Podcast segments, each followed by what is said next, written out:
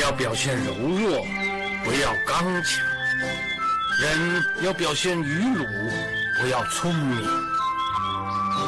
人要无为、无我、无欲，居下、清虚、自然。啊！一般人都认为刚强好啊。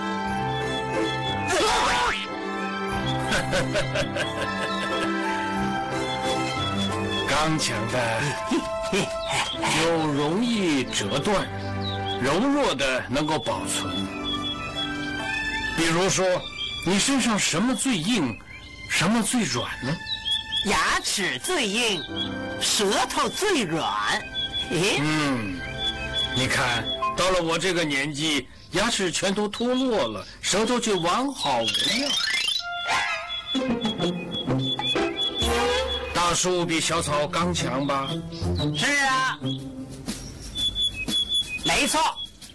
台风来的时候，大树经常被连根拔起，小草却完好无恙。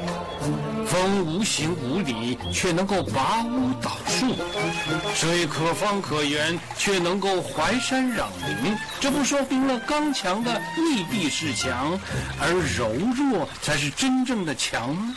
一般人都认为聪明好，但是一个智者应该表现愚鲁，因为大智若愚嘛。大富翁通常深藏不露，我没有多少财富了。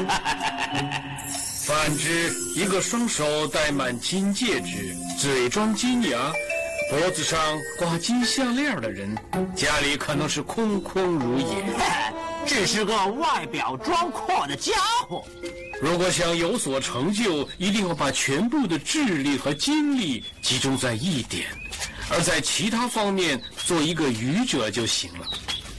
请问你是不是诗书画样样都行？哈，对不起，我呢就只懂得下棋，其他的方面我就不行了。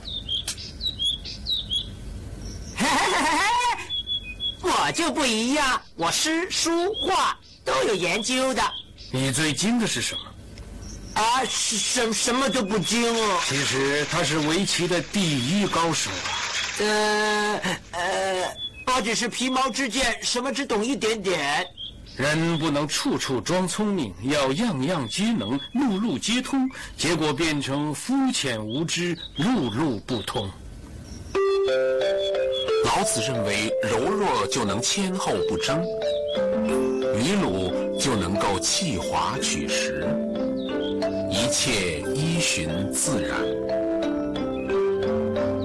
一般人只能看到事物的表面，而老子却能看到里面；一般人只能看到事物的正面，而老子却能看到反面。锋利的，不错，可是这一面却是钝的。老子的思想恢宏有容。可大可久，能处顺境，也能处逆境，虽遇挫折打击，也能承受，还能迂曲转进。老子反对物欲，讲求精神生活；反对人为，讲求效法自然，重视精神生活，以精神来意识物质。